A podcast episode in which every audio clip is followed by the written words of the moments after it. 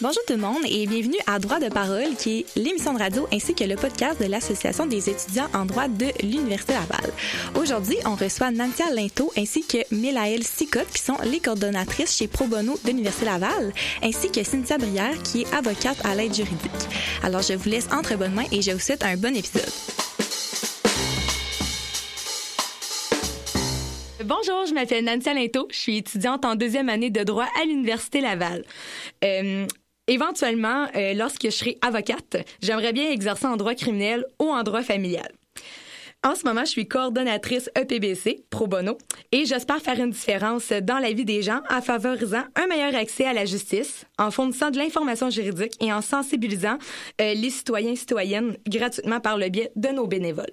Je vais céder maintenant la parole à euh, ma collègue Mélaëlle.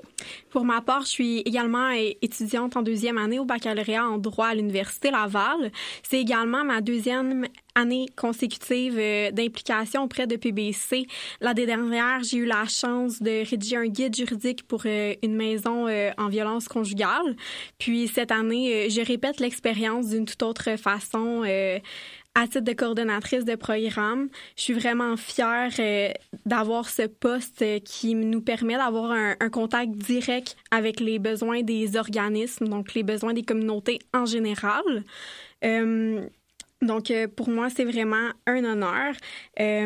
également, là, j'ai une technique en droit. Donc, dans ma pratique, j'ai pu constater les besoins de vulgarisation de l'information juridique, mais aussi les problématiques rencontrées euh, par la représentation, la non-représentation, pardon, par avocat.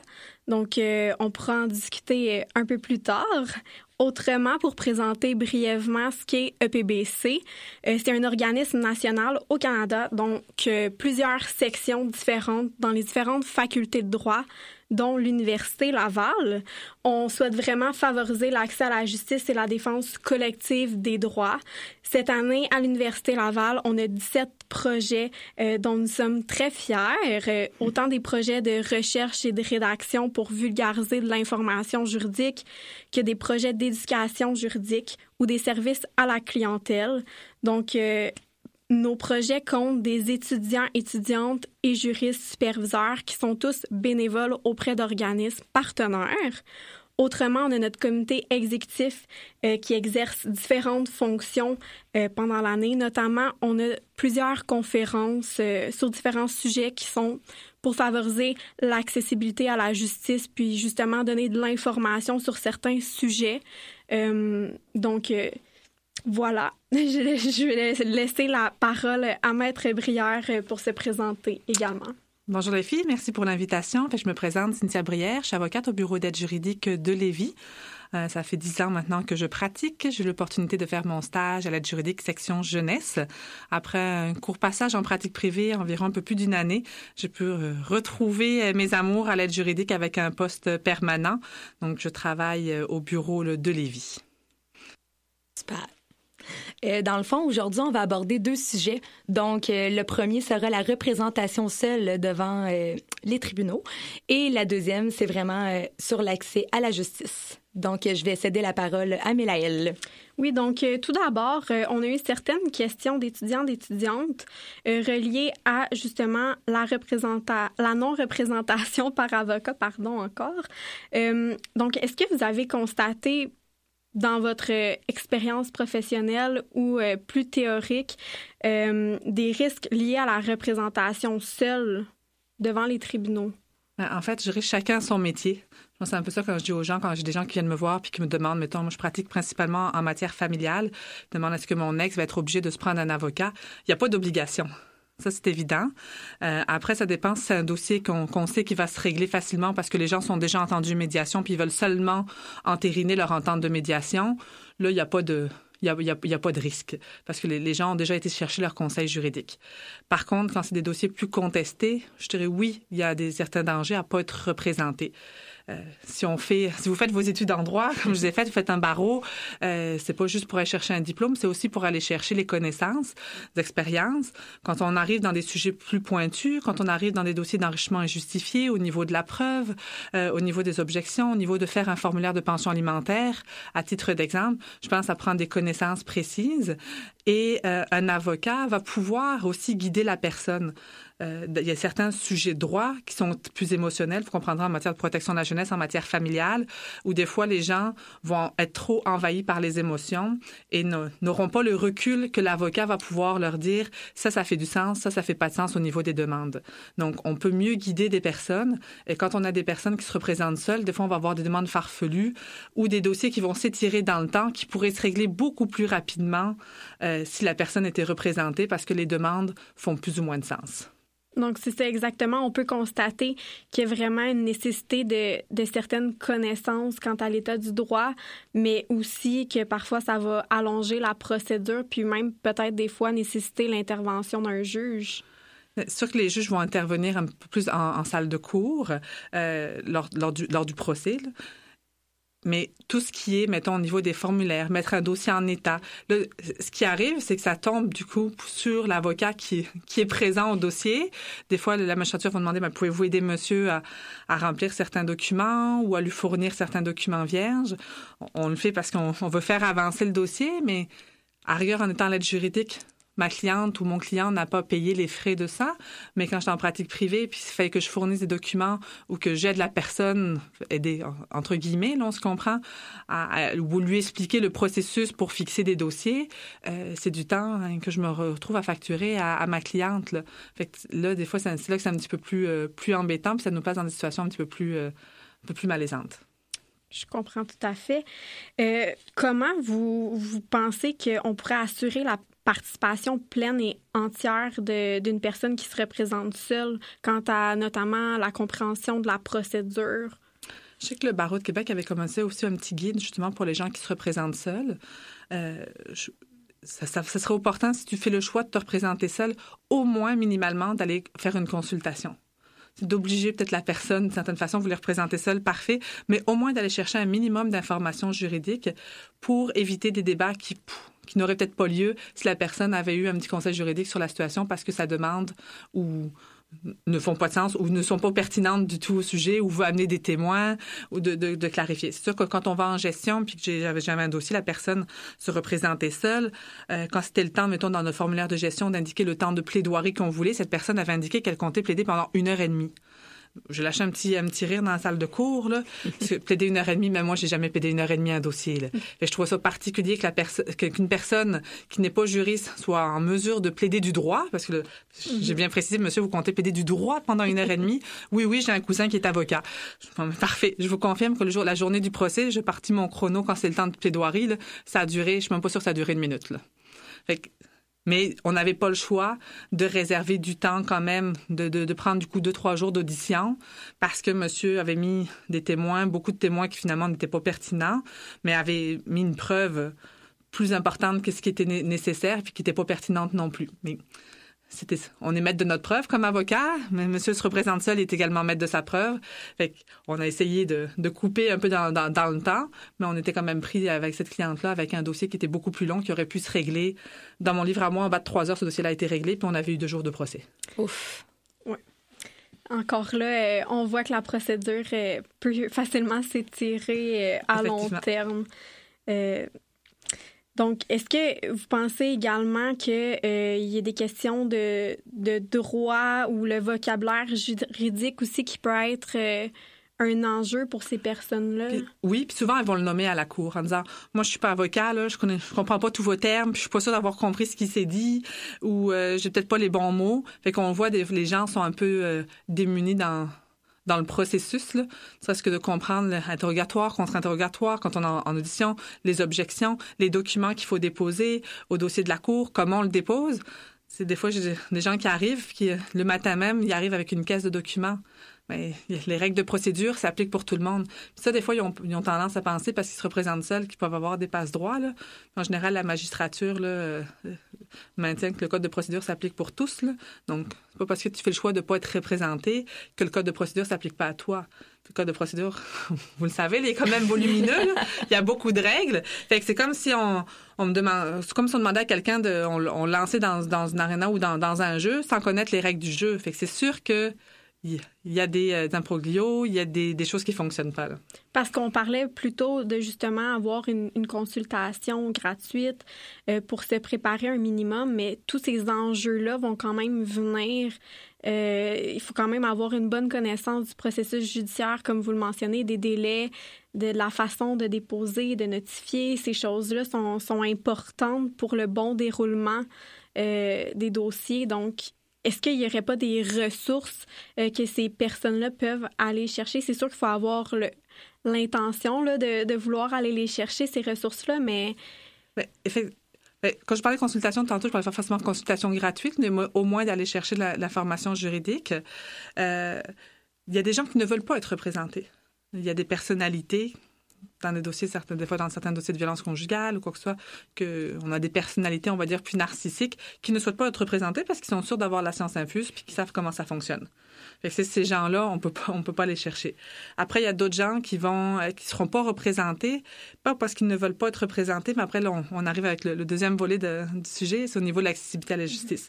Parce qu'ils n'ont pas les ressources financières pour se payer un avocat. Fait qu'on a un peu, puis, puis bon, puis il y en a qu'on ne voit pas, qui reçoivent les procédures puis qui donnent pas signe de vie. ils sont pas représentés de facto parce qu'ils n'ont jamais répondu à la procédure. Fait, je dirais il y a ces trois éléments-là. Puis ceux qui demandent le plus d'énergie, puis c'est une minorité, heureusement, parce que sinon la pratique serait lourde, là, mais c'est ceux qui se représentent seuls parce qu'ils pensent qu'ils savent tout, puis qu'ils sont capables de mieux faire que, que s'ils étaient représentés, mais que c'est pas forcément pour euh, une question financière. Puis les personnes, par exemple, qui, qui ont le souhait de vouloir aller chercher des ressources, euh, à votre connaissance, quelles sont les ressources accessibles en ce moment? Les ressources qu'il y a, bon, sur Internet, il faut en prendre puis en laisser. euh, de s'assurer que c'est fiable. Mettons, Éducalois, c'est que je trouve que c'est un bon site qui vulgarise bien selon, selon nos questions. Il y a les centres de justice de proximité également euh, qui, sont, disponibles. Sur si la personne est admissible à être juridique, peut, venir, euh, venir nous, consulter également. Euh, il y a certains organismes qui offrent qui ont des partenariats avec des avocats qui offrent certaines consultations, mais c'est quand même assez limité. Là. OK. On va tout de suite passer, euh, parce qu'on en a déjà euh, abordé un petit peu, euh, le sujet de l'accès à la justice. Selon vous, quels sont les enjeux principaux de l'accès à la justice qui sont les plus souvent rencontrés?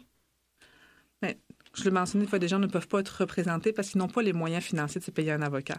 On se fait tous un budget, puis des fois, on va se faire un petit coussin pour les imprévus, pour les vacances, pour différents projets. Je connais personne qui s'est fait un un petit fonds en disant ah c'est un jour je dois aller à la cour je vais avoir mon petit fonds juridique ça c'est la première chose même les assurances juridiques là, souvent les gens les les prennent pas parce qu'ils n'en voient pas la pertinence euh, c'est sûr que quand on a une problématique juridique on, on réalise que c'est important puis il y a des choses des fois qu'on dit ben ça nous arrivera pas je pense pas avoir un jour besoin d'un avocat euh, donc, il y a cette, cette difficulté-là. Euh, la ressource financière, c'est le, le gros du problème. Mais parallèlement à ça, il y a aussi une question d'éducation juridique. Je pense que si les gens étaient plus informés par rapport à leurs droits, qui connaissaient mieux euh, les ressources, qui euh, prévenir avant de guérir, avant de guérir, ben là, je pense qu'il y aurait peut-être une plus grande accessibilité à la justice parce que ça éviterait qu'on se retrouve dans une situation où on est obligé d'avoir recours aux tribunaux si on prenait le temps de lire un contrat comme il faut, c'est aussi niaiseux que de lire un contrat comme il faut. Combien de personnes vont dire, tu vas chez le concessionnaire ou peu importe, signe là, puis euh, on prend pas le temps de lire le contrat, euh, de savoir, euh, je le, au niveau du patrimoine familial, de savoir que quand on se marie, on a un régime légal, puis on crée un patrimoine familial. Bien souvent, là, je leur apprends quand ils sont dans mon bureau, puis qu'on est rendu à l'étape du divorce, puis ça fait déjà dix ans qu'ils sont mariés. Il y a toute cette information-là, que si les jeunes sont au courant de ça implique quoi, euh, puis je le vois dans, dans, les différentes consultations, ou des fois, je, je donne des, des, ateliers dans des écoles, puis je fais des petits quiz avec les, les plus jeunes, puis ils sont pas au courant de leurs droits. Il y a certaines choses qu'ils savent, mais au niveau du travail, est-ce que ton patron peut t'obliger à, à, à, ce que tu achètes ton uniforme?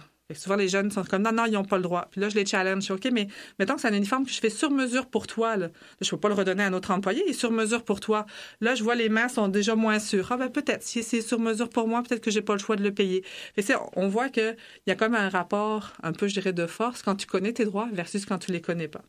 Ce serait quoi les moyens, justement, pour. Euh, les connaître davantage parce que là, vous parlez euh, des présentations dans les écoles, je trouve ça super parce qu'on peut déjà aller cibler les jeunes sur certains sujets qui sont peut-être pas abordés à la maison. Mais ce serait quoi les autres moyens?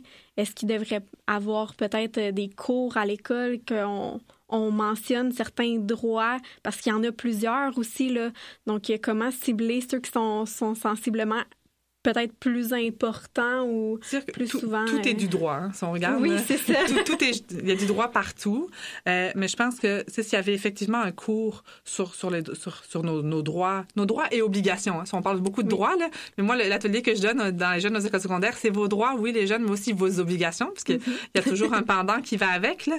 Euh, donc, que les jeunes savent c'est quoi leurs droits, savent c'est quoi leurs obligations, mais après savent aussi où aller chercher les ressources au moins allumer une petite, lumière. Là. Bon, mais si un jour, euh, ah oui, j'ai une problématique juridique, je sais que je peux aller chercher des ressources à tel, tel, tel endroit pour avoir réponse à mes questions, puis développer certains réflexes. Comme j'ai aussi simple que de dire, avant de signer quelque chose, on le lit. Mm-hmm. Même si on sent que l'autre personne est comme, c'est une formalité, voyons, euh, moi, je sais qu'il me trouve un peu plate quand je vais à des endroits parce que je prends le temps de lire les documents, puis je regarde. c'est au même titre que quand on fait des activités, là, on dit, ben, s'il y a un préjudice corporel, vous renoncez à poursuivre. je peux bien signer ton document, mais il ne vaudra pas grand-chose légalement parlant. Mais c'est toutes des petites affaires que, mais si la personne qui n'est pas au courant de ça, puis qu'elle signe, ben, je peux pas poursuivre, je peux poursuivre, j'ai signé une renonciation. Donc, il ne fera pas forcément valoir un droit parce que c'est pas parce qu'on signe quelque chose ou qu'il y a quelque chose qui est écrit sur un papier que c'est forcément valide juridiquement parlant. Fait que juste de développer certains réflexes, euh, que ce soit à l'école ou, ou par d'autres, moyens d'aller au niveau de la population, euh, mais de renseigner. Comme je dis, Éducalois fait beaucoup aussi d'ateliers, des séminaires maintenant même sur, euh, sur les réseaux sociaux, donc je pense pour aller chercher un autre type de clientèle.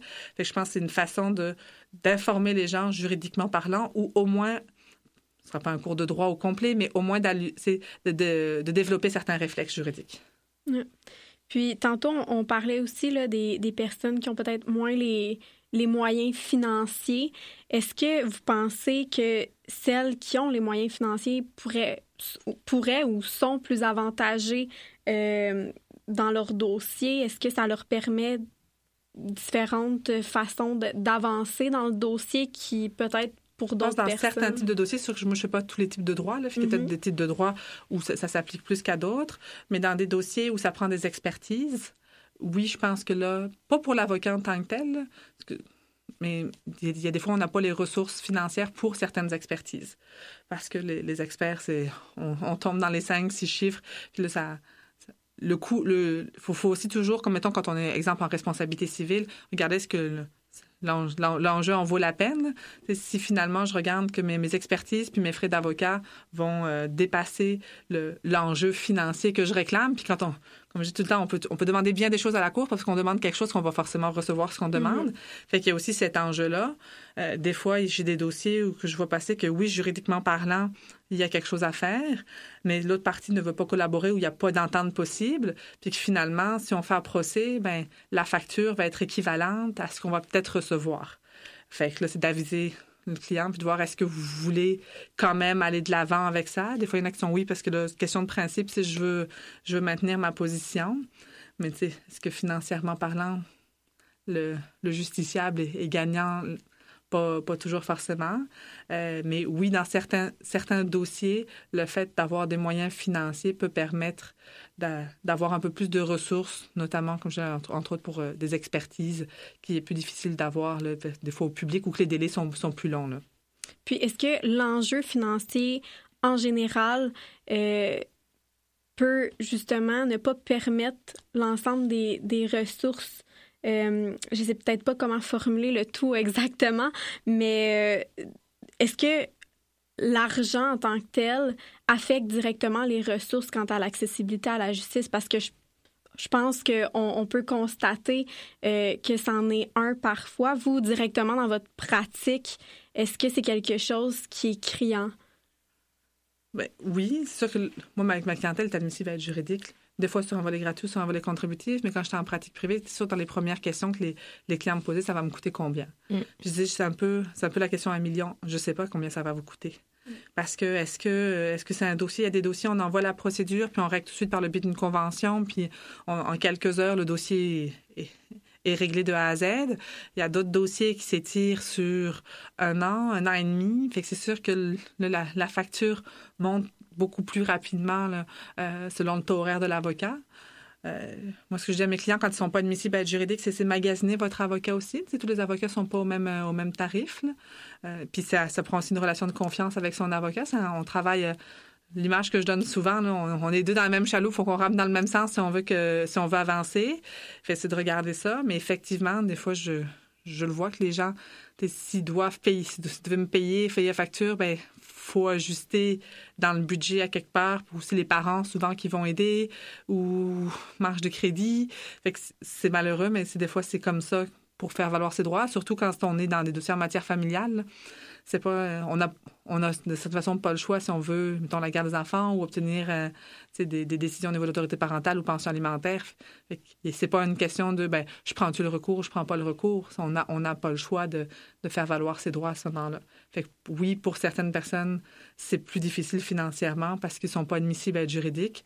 Font comme trop, puis je le mets entre guillemets des fois, parce que c'est, pas le cas, là, mais c'est que leurs revenus font en sorte qu'ils sont pas admissibles à être juridiques, qu'ils doivent se prendre un avocat euh, et ça, ça, ça, doit- ça joue dans l'équation aussi dans, dans le règlement du dossier. Des fois, il y a certains points qu'ils vont laisser tomber parce que ça leur coûterait plus cher que ce qu'ils peuvent aller chercher au niveau euh, Donc, principalement, les points qu'on a soulevés, là, euh, qui pourraient être les enjeux déjà liés à l'accès à la justice qu'on qu'on a mentionné plus tôt, ce serait notamment les moyens de financer cer- de certains, mais également euh, d'aller chercher l'information, l'accessibilité à l'information, puis les ressources pour certaines personnes aussi. Je ne sais pas si vous, vous constatez d'autres enjeux qui sont liés à l'accès à la justice euh, dans votre profession. Bien, l'accès à la justice, c'est sûr que plus on va être efficace, puis la pandémie aura eu des effets négatifs, mais aura eu quand même des effets positifs. Dans le sens où nous, nos bureaux sont sur la rive sud. Euh, maintenant, en matière familiale, beaucoup de choses se font de manière virtuelle. Fait que ça évite aux clients de devoir se déplacer. Euh, puis quand je parle de déplacer, même pour, pour certains, les procès contestés au fond, on les fait encore physiquement au, palais de justice, mais des fois, des ordonnances sauvegarde ou des par défaut euh, se font à mon bureau où la personne aussi ne peut, euh, peut être éviter de manquer du travail, peut se connecter en Teams dans un local confidentiel de son bureau, n'est pas obligé de manquer une journée de travail, euh, n'est pas obligé de faire garder les... Il y a, aussi, il n'y a pas juste d'être physiquement au, au, palais, il y a aussi tout ce que ça entoure, des fois les frais d'essence, les frais de garderie pour enfants, euh, etc. Quand on rentre au palais, des fois, on, quand on rentre, on ne sait pas toujours à quelle heure on va sortir. Euh, puis moi, ma clientèle, sur la rive sud, puis le territoire est quand même assez grand, fait que des fois que le trafic, là, pour revenir chercher la petite famille, ça peut être un peu plus compliqué. Euh, fait que ça, ça a amené quand même du positif, que ça, ça, ça rend quand même la chose plus accessible. Ça permet aux gens de se connecter, euh, d'éviter d'éviter certains frais. Fait que ça, je trouve que c'est un côté positif. Il y a encore place à amélioration, mais ça amène, on est déjà vers la voie, puis c'est ce que la magistrature aussi, c'est la volonté aussi euh, de, de rendre le tout plus accessible. C'est tout le monde, tout le monde doit mettre la main à la pâte, tous les acteurs. C'est aussi bien au niveau greffe, de la magistrature, des avocats. Donc, il y a, puis ça prend une volonté aussi, je dirais, de la société aussi d'informer son, son monde puis de rendre la justice plus accessible. Mais ça, ça prend une volonté. Il y a aussi une volonté politique, mais là, je m'embarquerai pas là-dedans. là. Mais ça, ça joue aussi dans, dans l'équation. Ouais. D'où l'importance vraiment que tous les acteurs, comme vous le mentionnez, là, s'assurent du bon déroulement des dossiers, puis qui mettent de leur volonté, comme vous le mentionnez. On irait maintenant en pause. On vous revient sous peu. On est de retour à droite parole. Ici Nancy Alinto et Mélaëlle Scott ainsi que Maître Brière, notre invité. donc nous allons maintenant passer au volet accessibilité à la justice. Donc Maître Brière, selon vous, euh, quelles sont les raisons et les éléments qui contribuent au manque d'accès à la justice qu'on vit présentement? Au niveau du manque d'accès à la justice, il y a aussi la notion de pouvoir avoir accès facilement à un avocat? Oui. Donc ça, ça je pense, ça, ça rentre en, en ligne de compte. Comme on disait un peu plus tard avec votre collègue, sur que la question d'être informé aide, aide également. Euh, mais je pense de pouvoir avoir accès, c'est pas parce que, puis c'est pas parce qu'il n'y a pas d'avocat, mais des fois c'est la question plus financière qui, qui joue en, qui rentre en ligne de compte. Euh, mais ça, je dirais que c'est un des éléments là, qui qui font en sorte qu'on manque d'accès à la justice, dans le fond. il y a certains dossiers que que financièrement parlant, sont plus importants. Mettons, je veux plus dans le dossier au niveau de responsabilité civile. Je dis, même moi, demain matin, j'ai un vice caché sur ma maison, puis il faudrait que, que, je commence à poursuivre, puis euh, en garantie, en arrière-garantie, arrière-arrière-garantie, puis euh, ça commence à faire beaucoup de frais, beaucoup d'avocats. Fait que c'est des dossiers que, financièrement parlant, sont demande une, bonne enveloppe budgétaire. Fait que là, c'est plus difficile des fois de dire, ben, si j'ai pas les ressources financières pour m'embarquer là-dedans, même si juridiquement parlant, si on faisait une théorie de la cause, là, on, aurait, euh, à une question d'examen, oui, il y aurait, oui, il y a un recours. Maintenant, la personne n'a peut-être pas. Puis des fois, c'est pas juste une question de financière, des fois, c'est aussi une question d'énergie. Parce que c'est sûr qu'il y a des, il y a certaines procédures qui sont vraiment plus longues, puis on s'embarque là-dedans aussi émotivement. J'imagine que des fois, c'est pas toujours évident. Une cliente, un dossier, euh, un dossier d'IVAC, là, puis là, ça, c'est de d'IVAC, donc pour ceux qui sont moins familiers de, de désignation de victimes d'actes criminels. Fait que madame a déjà vécu beaucoup de, beaucoup d'éléments euh, anxiogènes, victimes d'actes criminels, là, de faire des démarches pour essayer de, de se faire reconnaître certaines, euh, certaines indemnités. Fait que c'est de replonger là-dedans puis d'avoir des difficultés aussi à tourner la page. Fait que s'il m'arrive aussi des fois que j'ai des clients qui me disent ben, c'est que moi, je suis prête à, aller au front puis de faire valoir leurs droits, mais que eux n'ont pas la, santé, je dirais, émotive ou psychologique pour aller de l'avant aussi. Là. Parce que aussi les gens, quand ils vont devant un procès, ben, ils sont confrontés aussi à la personne contre qui ils vont. Là. Fait Effectivement, ça, peut être, ça peut être très anxiogène également comme situation. Fait que des fois, il y en a qui préfèrent un, peu acheter la paix, la façon de parler, plutôt que d'aller de l'avant dans des procédures. Puis, Oh, oui, Justement, quant à l'accompagnement pour certaines personnes qui peuvent avoir plus des, des difficultés euh, au niveau émotionnel, est-ce qu'il y a de l'accompagnement? Est-ce que vous avez des formations quant à ça? Bien, les formations, en fait, toutes les formations qu'on fait comme avocat, c'est nous qui les choisissons. On n'a pas de formation mm. imposée. On a des formations, on a trois heures de déontologie à, faire, mais je veux dire, je peux choisir la formation déontologique que je veux dans la banque qui m'est offerte par le barreau du Québec. Fait que les formations qu'on fait, c'est vraiment à, à discrétion de, de tous de ce temps-ci, il y a beaucoup de formations en lien avec, euh, avec la violence conjugale, donc qui est reconnue au niveau de la loi sur le divorce, puis que je pense qu'on met beaucoup plus d'emphase dessus. Fait qu'il y a beaucoup de formations qui sont offertes actuellement. Personnellement, je les suis tous parce que c'est beaucoup ma clientèle, de voir un petit peu, puis on travaille aussi en collaboration. Les formations qu'on a actuellement, c'est multidisciplinaire. Fait que on faisait des forums avec euh, aussi bien des, euh, des, agents de la SQ, des, des intervenantes sociales, des personnes qui travaillent dans des ressources pour femmes. Fait que je, je trouve que on y a toute une, volonté de tout le monde de travailler en collaboration pour, pour améliorer. Euh, mais quand c'est sûr, quand c'est des personnes victimes de violences conjugales, je vais les référer, moi, à la, ressource qui est la plus proche de chez nous, à Lévis, pour pour les aider puis qu'ils soient accompagnés. Moi, je leur dis tout le temps, je suis présente, moi, je suis avec vous dans la salle de cours, je vous laisse pas toute seule, je suis là. Mais après, des fois, il y a un suivi social qui serait peut-être pertinent pour la personne, mais là, c'est plus dans mon champ d'expertise, c'est plus dans mes compétences. Moi, je peux référer la personne, mais après, c'est libre à elle d'aller chercher, euh, d'aller chercher l'aide. Mais si c'est pas une victime, une victime de violence conjugale ou quelqu'un qui peut être accompagné par une intervenante de la CAVAC, ben, c'est c'est de voir est-ce que cette personne a une intervenante sociale. Mais encore une fois, on parle d'accessibilité à la justice, mais il y a aussi une accessibilité, gérée à large de bien, de bien des services. Si la personne n'est pas en mesure ou qu'elle est sur une liste d'attente parce qu'elle n'est pas prioritaire, ben moi, je dis, ben, c'est venir accompagner peut-être de, votre conjoint, papa, maman, peu importe l'âge qu'on a, là. papa et maman, des fois, ça peut toujours... Euh, d'avoir un, support qui sera pas dans la salle de cours, là, mais au moins d'être présent pour les attendre, pour l'heure du dîner, pour les pauses, c'est pour un peu permettre de, ventiler puis d'aider la personne aussi à gérer son stress. Parce que justement, là, quand ces personnes-là ont, ont, plein de suivis, autant sociaux que juridiques, ça peut en faire beaucoup comme charge émotionnelle. Puis vous, je considère que c'est quand même important là, que vous ayez un, minimum d'informations ou, de formation quelconque là, pour euh, justement soutenir ces personnes-là euh, d'un minimum quand vous faites face à cette clientèle-là. On, on, les offre, mettons, euh, aux avocats. Je suis présidente de l'Association des familialistes, fait que on en offre beaucoup, mettons, de violence conjugale au niveau avec euh, euh, les experts de la Cour, pour qu'on, mettons, travailler aussi avec une clientèle avec une problématique de santé mentale. Fait que on, on, offre, nous, ce genre de formation-là à nos membres.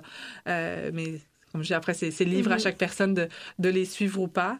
Mais je voudrais qu'à Québec, là, on a quand même de, au niveau du droit familial, comme je dis, mes collègues que, que, je côtoie régulièrement, on a quand même des gens là, qui sont sensibles à ça puis qui font les formations à cet effet. Super. Et puis, un peu sur le même sujet, quelles sont les personnes les plus touchées, selon vous, par le manque d'accès à la justice?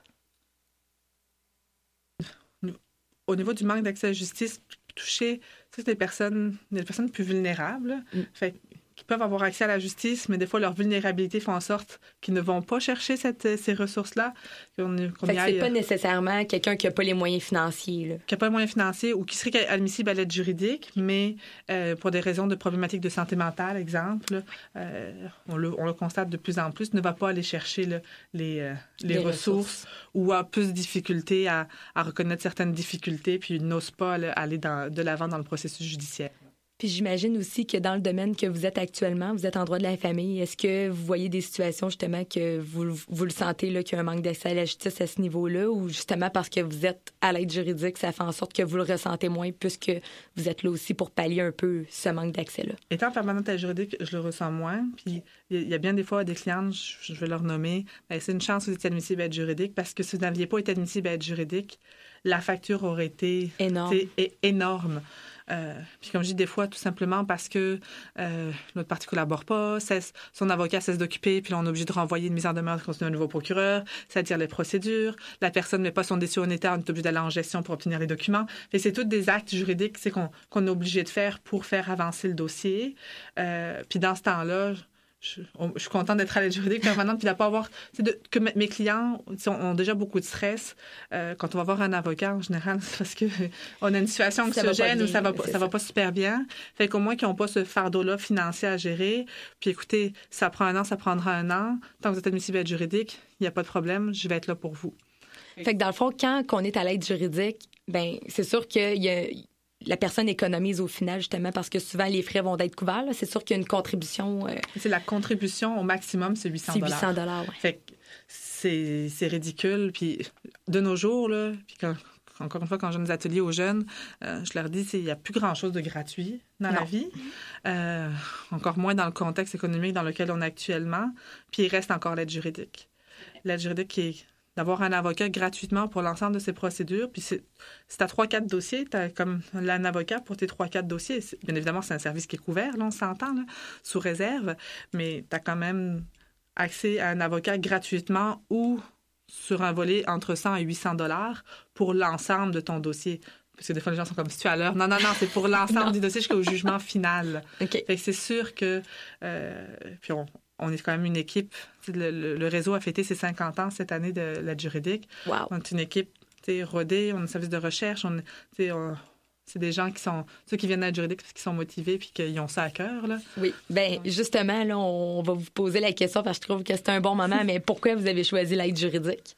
C'est vraiment pour me concentrer sur la, problématique. J'étais un peu en pratique privée. Puis la, partie que j'aimais le moins, c'est vraiment au niveau de la facturation. Quand j'avais une cliente, là, les seuils ont augmenté, mais quand j'avais une cliente que je voyais qui, était une mère monoparentale, deux enfants, papa payait pas la pension alimentaire, euh, je vois dans le budget que je rentre pas. J'ai pas le choix. Il faut quand même que je facture, que je demande une avance. Tu sais, je veux dire, euh, je, vis pas d'amour et d'eau fraîche non plus. Là. Euh, fait ça, je trouvais ça, je trouvais ça plus difficile de, j'avais l'impression de rajouter un stress que je voulais pas forcément. Euh, mais d'un côté, on étudie, on veut, on veut travailler puis gagner notre vie également. Mais ce que vous vouliez, c'est vraiment apporter votre aide à des gens qui en ont besoin. Aux gens qui ont besoin, une clientèle plus, plus vulnérable, euh, de pas être pris avec une barrière, on va dire, financière de pouvoir y aller. S'il faut mettre 40 heures dans le dossier, on va mettre 40 heures. Là. Puis ma, Vous n'allez pas moins travailler pour Au contraire, non, loin de là. là. Euh, fait, de mettre, pouvoir mettre l'énergie à, à, la bonne place, puis d'aider des gens dans une situation, là, comme genre, ma pratique est surtout en familiale, je dirais un bon 60-80% en matière de protection de la jeunesse, en santé mentale, puis en droit administratif. Donc, d'aider des gens dans des situations variées. En fait, l'avantage, c'est qu'on a une équipe variée. Euh, on est une grosse équipe, donc il y avait aussi la question de, de pouvoir se référer facilement à des collègues euh, et d'être sur le terrain comme tout le jour.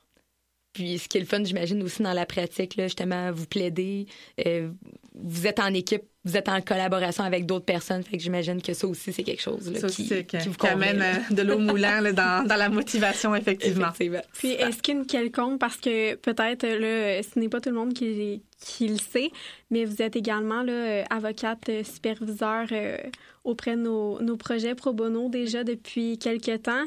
Est-ce que euh, l'implication pro bono a toujours fait partie euh, de votre formation professionnelle ou même à titre d'étudiante, puis c'est quelque chose qui, qui vous a permis de vouloir pousser ça aussi dans votre carrière professionnelle par la suite? J'ai toujours été une personne très impliquée dans la vie, secondaire, collégiale, universitaire. J'ai toujours été beaucoup impliquée. Euh, je pense que redonner un petit peu au suivant, c'est c'est le fun. Puis dans les deux sens c'est aussi agréable pour la personne qui donne que pour la personne qui, euh, qui reçoit. Euh, fait de pouvoir aider mettons pour le programme pro bono des organismes qui sont des organismes voisins qui sont sur mon mm-hmm. territoire là. Fait que avec qui je fais affaire régulièrement. Je me dis si les intervenantes mettons à Maison Ruelle euh, euh, ont les informations pour aider euh, les, femmes qui sont victimes de violences conjugales savent un petit peu le processus, ben, peuvent déjà, avant que la personne ait le temps de rencontrer un avocat, lui dire, écoute, non, non, panique pas tout de suite, on sait où on va pouvoir te, euh, te diriger. Euh, non, ça, euh, ça, on a eu l'information que, comme monsieur te dit qu'il va te, exemple, parce que tu es une immigrante, qui va te retourner au pays parce que tu l'as quitté, ben non, non, il peut pas faire ça. On, a eu l'information que c'était pas quelque chose de faisable. Que ça permet aussi d'aider la clientèle tout de suite qu'il y a une urgence, que, je serais pas que vous allez voir, en pratique, les gens vont vous appeler pour des urgences. Après, c'est de voir les vraies urgences, des, des, mo des, moins, des moins importantes. Mais au moins, de, de, quand on donne les outils après à ces organismes-là, ben, on revient à ce qu'on disait un petit peu au départ dans la question d'éducation. Ben, je me dis que quand les intervenants sociaux savent un peu plus comment le, le processus judiciaire fonctionne, ben, ils peuvent en faire part aux femmes, qui vont en faire part à d'autres femmes. Donc, il y a un petit peu un effet domino d'informations juridiques qui, euh, qui se répand. Donc, euh, je trouve que ça, ça amène... Euh, un, beau retour. Puis c'est le fun de travailler. Moi, j'aime ça travailler avec les, les jeunes. Fait que d'être avec des étudiantes qui sont motivées puis qui veulent s'impliquer, ben c'est ça me rappelle mes amours de jeunesse. Euh, maintenant aussi, on aimerait savoir un peu, selon vous, toujours, quels sont les impacts globaux d'un manque d'accès à la justice sur les personnes concernées, un peu comme ce qu'on disait, là, les personnes plus vulnérables, les personnes qui ont des difficultés en santé mentale et tout, et sur la société en général. Euh, je pense qu'on on a la chance d'être dans une société euh, de droit par rapport à d'autres pays. Euh, donc, quand on dit tantôt nos droits puis nos obligations, nos obligations, mais on sait également c'est quoi nos droits. Fait que de, de, de, le savoir pour, pour éviter de se ramasser dans des situations qui pourraient être euh, euh, préjudiciables. Donc, ça, je trouve que c'est quelque chose qui est, qui est important. Euh, mais oui, on, on, le voit, les impacts. C'est quelqu'un qui n'est pas capable de faire valoir ses droits, peut, perdre, peut perdre son logement parce que ne savait pas qu'il ne savait pas qu'il y avait un recours. Qu'il y avait, qu avait un recours. Okay. Fait que des fois, ça peut avoir des impacts on va dire plus indirect, mais des fois, ça peut avoir vraiment des impacts directs sur sa vie. Ben là, j'ai pas demandé de pension alimentaire parce que je, parce je que pensais que, qu parce que tout. ben, mon ex m'a dit que euh, vu que je gardais les allocations familiales, euh, je, je gardais toutes les allocations familiales, mais il n'y avait pas de problème, je n'avais pas demandé, besoin de demander une pension alimentaire. Mais oui, c'est un droit, puis il y a des choses qui sont d'ordre public. Des, quand on le sait pas, puis que surtout quand on est dans un rapport de force, je donne beaucoup d'exemples en matière familiale parce que c'est ma pratique. Mais ben oui, c'est bien correct. Mais on ne sait pas, puis on, on peut accepter certaines choses que juridiquement parlant, quand on prend a le faire dans le bureau, dire maintenant ça, ça, On ça avait un pas. droit à ce niveau-là, oui. exemple. Ou des fois, il y a beaucoup de légendes urbaines en, en droit. Ah euh... oui. fait que des fois, de clarifier ça avec les clients, oui, ou au party de Noël, mon oncle Roland qui a dit telle information, mais finalement, ouais, c'est pas parce que lui a vécu son divorce de telle façon que c'est ça, euh, que c'est ça actuellement. Là. Donc, au moins de donner la, la bonne information à la, à la, cliente et après où le ou la cliente peut faire le choix qu'elle souhaite là. au moins elle a eu la bonne information juridique. C'est ça parce que c'est des impacts hyper importants là, dans, dans la vie des gens là, qui c'est des décisions à prendre des, des choix à faire mais quand on n'a pas toute l'information nécessaire... Euh... C'est dur de prendre la bonne décision parce qu'on sait même pas souvent vraiment. C'est un peu comme en droit patrimonial, on avait vu, euh, j'ai été étudiante là, avec Mike Briard, et puis dans le fond, on avait vu justement le patrimoine familial, ben ça existe, mais souvent les gens qui se marient, ils savent même pas qu'ils ont le droit à une certaine partie justement d'un certain patrimoine, qu'il y a des choses qui rentrent là-dedans. Mais Je veux dire, souvent, les gens ils se marient puis ils le savent pas. le mariage, on, on, y va puis on pense à la fête, les, les centres de table, puis euh, la couleur des robes de demoiselles d'honneur. Le beau côté rose de tout ça, là. Effectivement, mais les gens sont, sont pas informés, puis l'apprennent plus tard. Puis, je me suis dit, ben non, la maison est à mon nom, fait que tu as droit à rien. Ah, ben oui, la maison est à ton nom, mais ça se peut que madame ait droit à quelque chose quand même. Mais encore une fois, si on ne le sait pas, puis qu'on n'a pas l'information, puis que c'est toujours monsieur qui gérait les comptes, puis ben, s'il dit c'est que ça doit être vrai, c'est là qu'on peut se faire avoir. C'est un exemple parmi tant d'autres. D'où l'importance de, de, bien se renseigner, de vraiment avoir des informations quand, quand on signe ou fait quelque chose quelconque qui a une importance. Au moins une consultation juridique. Mm. Ça, ça, ça, minimise un peu l'impact financier pour ceux qui ne sont pas admissibles à être juridique, mais au moins d'aller chercher une consultation avec, euh, avec un avocat pour voir, bon, ben, voici la problématique. Est-ce que, que juridiquement parlant, il y a quelque, chose, il y a quelque chose à faire ou pas? Au moins, après, on, sait où on s'en va. S'il n'y a rien à faire, bon, ben, on, sait qu'il n'y avait pas de, recours. Mais s'il y avait un recours, ben, après, on peut prendre une décision plus éclairée. Est-ce que, ce que je vais de l'avant ou pas de l'avant? Mais au moins, on a cette information-là de base. Puis, quant au manque d'accès à la justice euh, qui impacte directement sur la société en général, diriez-vous que euh, y a un impact sur la confiance du système de justice? Peut y en avoir un. C'est sûr que ce qui est, ce qui est mis de l'avant par, euh, par les, voyons, les, médias, c'est beaucoup en matière criminelle. Mm-hmm je ferai jamais les manchettes vraiment en matière familiale ou en matière jeunesse ou euh, un dossier de, en droit administratif d'aide sociale. Euh, fait c'est plus ce qui est en matière criminelle qui est mis de l'avant. Puis là, on le voit là, quand il y a des, des décisions ou des, des, des, personnes qui sont remises en liberté. Euh, on voit sur les réseaux sociaux, des fois, ça s'enflamme. Puis comment ça? Mais il y, a aussi une notion juridique. Mm-hmm. là, et je pense qu'il faut faire faut être un juriste pour être capable de faire l'abstraction. C'est pas pour dire que la personne en tant que telle est, peut ne pas être d'accord ou d'accord, mais il y a des quand même principes juridiques qui font en sorte que, fait des fois la confiance peut être minée à cet effet-là. Il y a encore, comme je dis un peu dans les légendes urbaines, que les avocats, on est à l'argent, qu'on fait on l'entend encore, ou qu'à l'aide juridique, ben, je vous ai pris, je vous ai pris vous parce que j'avais pas les moyens de me payer un vrai avocat. Oh. Comme moi. Eh ben, je vous annonce que je suis une vraie avocate, là. C'est la bonne nouvelle TVA du jour, là. Mais je suis une vraie avocate. Et c'est des fois, il y a aussi cette, cette notion-là de si je paye, je vais avoir un, meilleur, un meilleur, service. peu importe, dans la vie, on a l'impression que, tu sais, si je vais au restaurant puis je paye mon assiette 150 dollars, euh, que je, je vais mieux manger que si je la paye 5 dollars. Mais, c'est un burger et des frites, c'est un burger et des frites, là. À 5 ou à 150, là. C'est à peu près la même chose, là. Fait que, il y a aussi cette, cette notion-là de si je paye, j'ai un meilleur service aussi, ce qui n'est pas c'est pas c'est faut faire une corrélation directe. Euh, fait que je pense que tout ça, ça, ça rentre en ligne de compte. Donc l'image un peu des fois que les gens ont un peu de la justice. Euh, des fois des émissions de télé aussi peuvent jouer sur l'impression que de, Puis souvent, ce qu'on voit à la TV, c'est pas ce qui se passe en vrai. Là. Non, des fois, surtout les séries américaines, on est, carrément ailleurs. Les séries québécoises, il y en a qui sont un peu plus, euh, plus représentatives de c'est quoi la, la, la pratique.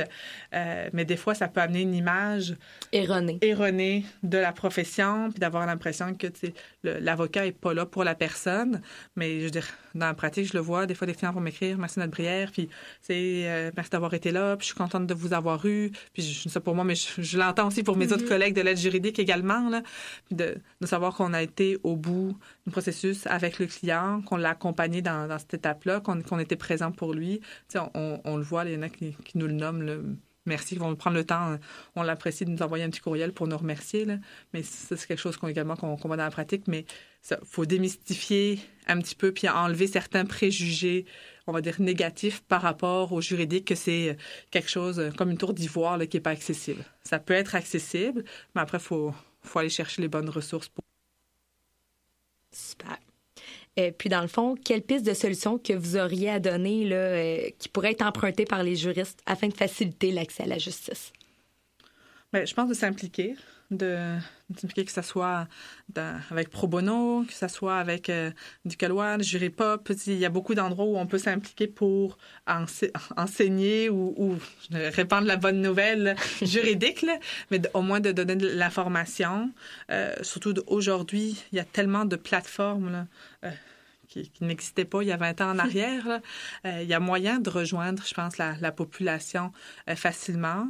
Euh, donc, que ce soit avec des capsules juridiques qui sont plus vulgarisées, que c'est plus facile à comprendre. des petites séances, mais qui sont faites auprès des organismes directement. Donc, d'aller, faut pas attendre, le justiciable ne viendra pas à vous avant d'avoir un problème juridique. Effectivement. Donc, c'est au juriste d'aller vers le futur justiciable pour lui dire, ben voici ce qu'il en est. Fait que c'est de regarder c'est quoi les organismes communautaires qui sont dans mon coin, puis de dire, ben écoutez, c'est quoi, votre, client, c'est quoi, votre, quoi votre, votre, clientèle? Okay, c'est une clientèle plus jeune, de, de mamans séparées. Ben écoutez, je pourrais venir puis donner un petit atelier là, sur... C'est quoi mes droits et mes obligations dans le cadre d'une séparation?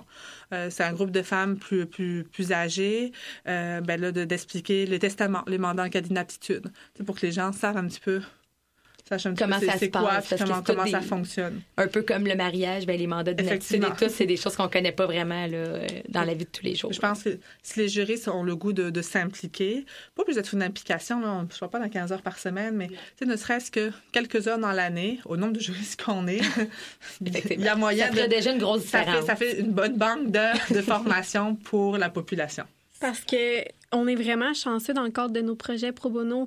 On a des juristes là, vraiment dévoués euh, à nos projets, de, s'impliquer. Mais parfois, euh, on peut souvent entendre le, le, manque de temps de certains, certaines.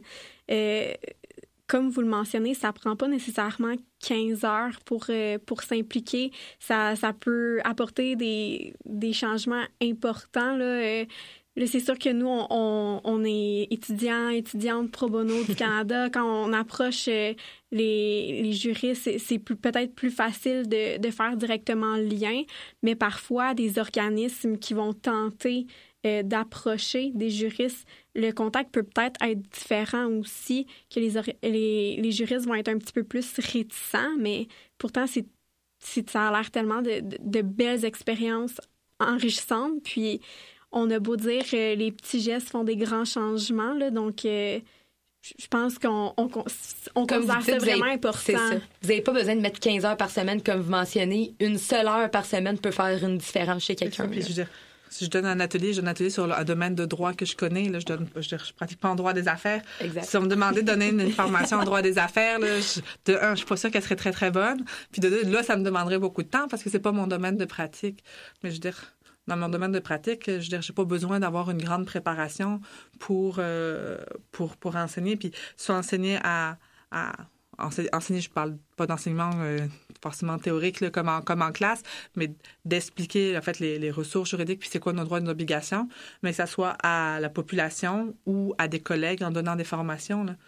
Je j'ai monté une formation avec euh, deux de mes collègues de l'aide juridique sur le rôle du procureur à l'enfant, un petit guide pratique. C'est d'expliquer aussi à nos autres collègues euh, plus jeunes, les mm-hmm. nouveaux qui arrivent, euh, donc comment ça fonctionne, puis de redonner également à ces jeunes-là sur l'information, sur les expériences qu'on a, donc à la population et également à nos collègues de bureau c'est de dire que la porte est toujours ouverte. C'est une question, sois pas gêné, viens me voir. Mais ben, je pense que en tant que on dire juriste senior, ben, j'aide les, les, juristes juniors qui rentrent dans le bureau. Mais comme on parle depuis le début, la transmission de l'information est, super importante. Euh, comme vous dites, là, c'est vraiment de, de redonner autant aux professionnels puis qu'eux, par la suite, vont être outillés pour euh, justement les redonner à, à la communauté. Là. Donc, euh, c'est vraiment l'essentiel. Puis, tu sais, pour ceux qui, qui, débutent, ça peut être aussi une façon là, de se faire connaître comme jeune avocat, d'aller chercher de la clientèle. Fait que, il peut y avoir aussi un retour de balancier également. Peut-être pas forcément des fois dans l'immédiat, mais à long terme. Ah oui, c'est vrai, tel avocat est venu me donner une conférence. Là, j'ai une problématique, mais on a déjà un nom sur euh, un visage sur le nom. Et le, le, le, courant, mettons, avait bien passé. Ben, mm-hmm. on va avoir un retour à ce moment-là. Puis les gens, c'est beaucoup du bouche à oreille. Là. Euh, quand les gens se séparent, là, il suffit de regarder sur les, les réseaux sociaux les spotettes de, qui existent de ce monde. Là. là je me sépare. Connaissez-vous un avocat en droit de la famille, en droit du travail, en droit de ci, en droit de ça? Puis les gens vont référer l'avocat qu'ils ont eu. Si on, ou qui ont déjà vu. Ou qui ont déjà eu, puis que ça, ça a bien été. Puis c'est comme ça que des fois, la, la roue va tourner. mais dans le fond, la prochaine question, on y a un petit peu répondu, mais justement, on voulait savoir comment les étudiants étudiantes en droit à titre de futurs juristes euh, peuvent-ils, elles, euh, s'y préparer ou y contribuer, ben, comme vous dites, c'est vraiment justement que les seniors les prennent en charge, qu'eux s'impliquent aussi tout au long de leurs études et par la suite. Dans le fond, c'est un peu... Euh, vous, vous, comment vous voyez ça, en fait? Ben, de, s'impliquer, euh, ouvert, je dirais, selon notre travail ou selon euh, les organismes qu'on approche, ben, de ne pas avoir peur des règles. Je suis étudiante en droit, mm-hmm. si je peux aider ou mettre la main à la pâte d'une quelconque façon.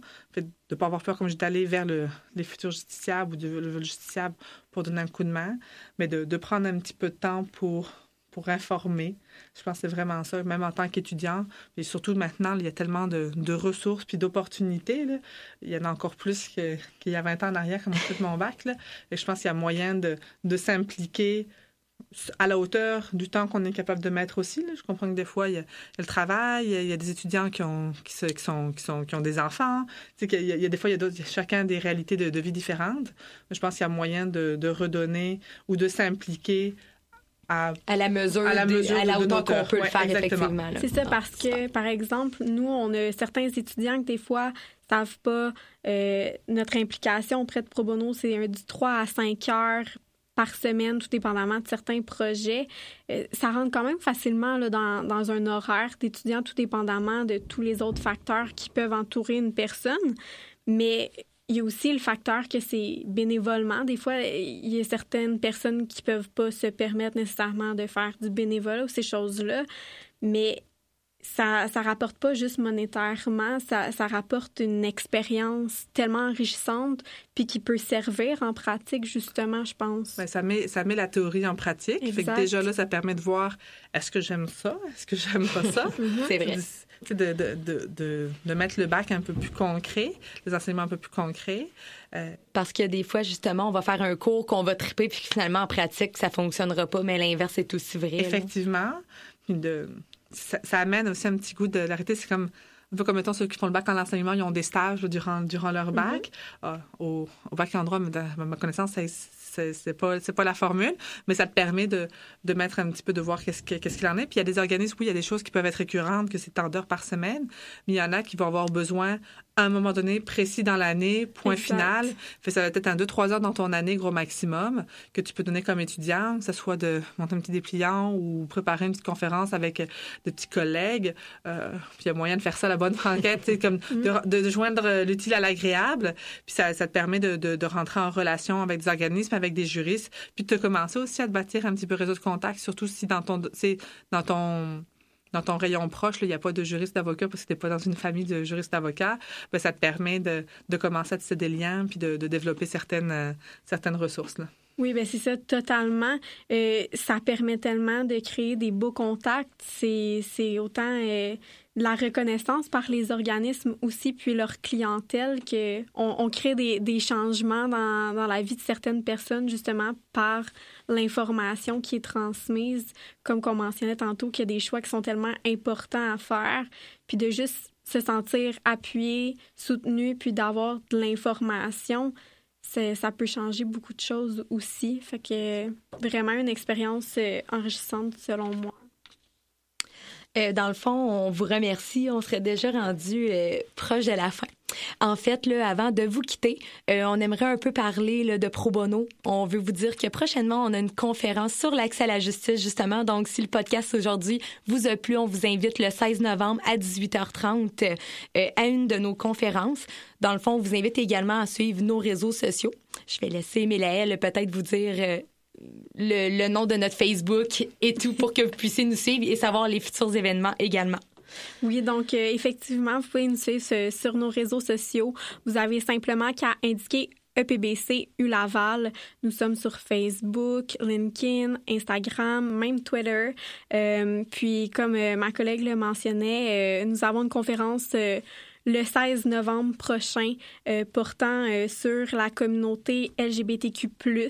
Donc, euh, pour avoir s'y connaître un petit peu plus puis avoir de l'information, c'est toujours important de, de s'informer, comme on l'a mentionné tout au long du podcast. Donc, on vous invite fortement à vous impliquer puis à nous suivre pour avoir les autres informations pertinentes quant à nos conférences puis nos événements. Donc, on vous remercie. Puis, encore une fois, Maître Brière, merci, merci de votre présence aujourd'hui. C'est ce qui conclut notre épisode d'aujourd'hui et on se revoit la semaine prochaine.